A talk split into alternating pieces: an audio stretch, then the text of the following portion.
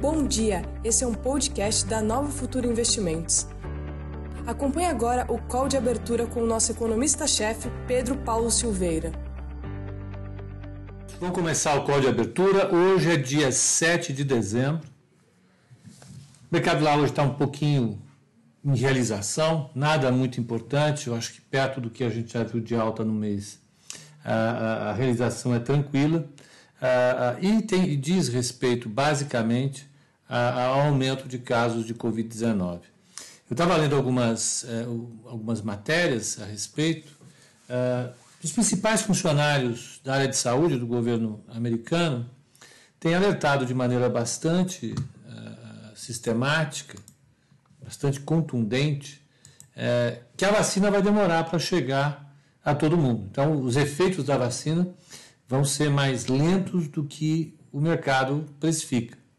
Nós já conversamos bastante sobre isso na sexta-feira, então é só uma atualização daquilo que nós falamos. Né? Lá fora, o mercado já está andando com um otimismo bastante grande em relação à vacina, eles têm as vacinas, os Estados Unidos vão contar com a com a Pfizer e com a Moderna já de cara. Eles vão ter até o final do ano 40 milhões de doses para utilizar, mas os, os funcionários do governo alertam que a população mesmo, em geral, só vai ver a vacina no segundo trimestre do ano que vem. Uh, os números de casos, o número de casos uh, detectados subiu fortemente, e lá como aqui a indicação é que o, o, governo central, pelo menos, aguarda a, a, a, chegada da imunidade de rebanho. Né? Então, como nós conversamos na sexta-feira, a, a, a resposta do governo, a melhor resposta é não fazer nada. Né? Não fazendo nada, você atinge a imunidade de rebanho, você gastou menos dinheiro, é, e depois de um certo ponto você atinge a imunidade. Essa é a visão do governo americano, eu já havia comentado isso várias vezes aqui. Tudo indica que essa é a visão do governo brasileiro, né, em todos os sentidos. Então, é, é, basicamente isso. Mas a reação do mercado a, a esse quadro. Então, nós temos aí uma situação na qual o mercado vai tateando uma resposta, né? em relação a, a como se conduzir para a Covid, mas não fica claro ainda. O fato é que os números escalaram, foram fortes. Vamos lá. Vamos ver como é que está o mercado lá fora hoje. Vai ser uma semana puxada de números, bem puxada. O, o, vamos lembrar como é que fechou na sexta-feira o mercado americano. Aqui, ó. O Dow Jones fechou recorde. Dow Jones não, S&P 500 fechou com recorde de 0,88 de alta, o Dow Jones 0,83, Nasdaq 0,70. Tá? Ah, na, na Ásia, nós tivemos à noite um dado importantíssimo da, da China, a China bombando, as exportações da China, expectativa crescessem 12%, elas cresceram 21%. Ah, as importações eh, subiram 4,5%, um pouco abaixo do esperado, e a balança comercial atingiu 75 bilhões de dólares. Ulala, é muita coisa. A produção industrial na Alemanha subiu o dobro do esperado, a expectativa era 1,6, ela subiu 3,2, mas o índice de confiança dos consumidores caiu 2,7. A expectativa é que caísse 8. E a última e o último dado era a, a, a 10, menos 10. Saiu o IGPDI também, a gente vai olhar, ele veio abaixo do esperado, esperado era 3,25, ele vem 2,64. Essa, essa é uma boa notícia perto de uma má notícia. Né? A má notícia é que o número foi muito alto no ano. Vamos lá. Seguimos? Vamos, vamos adiante.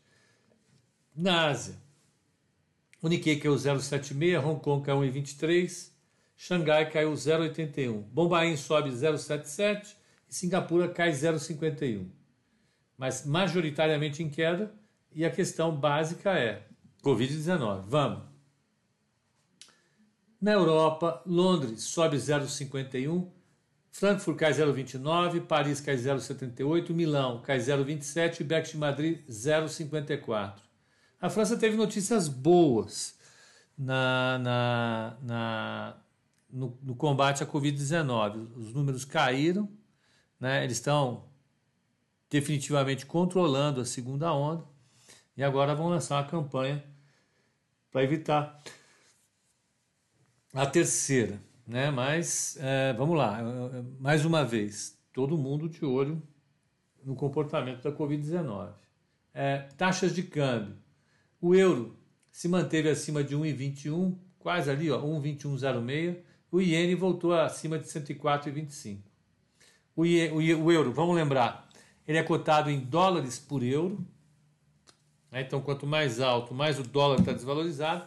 E o iene é cotado em ienes por dólar. Quanto mais baixo, mais desvalorizado o dólar está. É, é assim que funciona. As taxas de juros, vamos lá. No mercado de câmbio, tranquilo.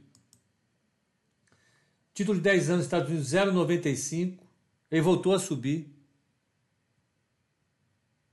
Voltou a subir. Lucas, bom dia. O discurso do Trump influencia algo? Nada, absolutamente nada. Vai ficando, vai ficando claro para o mercado que a importância dele, nesse momento, já não é tão grande. Ele não consegue apresentar nada de novo. É, talvez um episódio para comentar aqui é que o, o, o advogado dele, o, o Giuliani, é, é, tá com Covid, tá? Mas eu acho que o discurso dele já não influencia mais nada. Em todos os estados, ele já vai sendo. A, a, as acusações dele de fraude vão sendo derrubadas o, o, o Biden já tem a maioria que ele precisa é, no colégio eleitoral, com base nas, nas, é, é, nas confirmações estaduais já obtidas. Esse número pode aumentar só, diminuir não diminui, não diminui mais. Né? Ah, ah, vamos lá. Título de 10 anos na Alemanha caiu, está menos 0,57, do Japão 0,02. Os futuros, olha, nos Estados Unidos, o Dow Jones cai 0,35, o S&P 500 cai 0,35 e Nasdaq 0 a 0. O petróleo 45,88 ele escorregou, caiu abaixo dos uh, uh, 46 dólares. Então vamos ver uh, aqui no Brasil como é que está, como é que foi o IGPM, IBRE e GPDI, aliás. O IGPDI ele é calculado dia primeiro dia 31, né? É o IGPDI. Mudaram o portal, olha que coisa chata. Deixa eu ver. Não, não mudaram não, eu estava indo para o caminho errado. Vamos lá. Ó, veio em 264, vamos pegar os dados. Aqui o press release, vamos lá. É aqui. Ó, vamos pegar aqui. Ó, o IGPDI, o anterior, tinha sido 368 de novembro, de, de outubro. Novembro foi 264. Ele acumulou no ano 22 e 16. Em 12 meses, 24 e 28. 24 e 28. Essa foi a inflação do, ataque, eh, do índice IGPDI, que é medido do dia 1 ao dia 30. E é, vamos dizer, é a mesma é a mesma coleta, é a mesma pesquisa que o GPM. O que muda é a data de, de fechamento dele. O GPM é do dia 20 ao dia 20, o IGPDI é do dia 1 ao dia 31. Olha, o IPA caiu de 4,86 para 3,31, mas em compensação ele fechou, ele está no ano com 30,83. A pancada gigante. Ah, os agro os produtos agropecuários, eles tinham subido 9,51 no mês anterior, continuam subindo, 6,39. É alta pacas, né? Hum, assim, não dá para comemorar, né? Não dá para dizer, ah, tô bem, que maravilha, já minha vida é boa. Ah, e o IPC, ele saiu de 0,65 e subiu para 0,94. Ele acumula 4,06 em 12 meses, 4,86. Essa é uma péssima notícia. Tá? Então, esse número, que veio mais baixo do que o esperado, mas em compensação, o IPC bombou. Ele fechou outubro com quase 1% de alta. Significa que o IPCA vem forte também, porque a pesquisa é muito parecida do IPC do, do IGP, do IPCA do, do, do, do, do, IBGE. Então, vamos olhar. Tá? Então, o número veio ali, veio. Eu achei um número ruim, por causa desse dado do IPC aqui. E você ainda mantém é, é, o atacado com muita força. Muita força. É muita inflação isso aqui. É preocupante, eu acho preocupante. Mas vamos, vamos aguardar.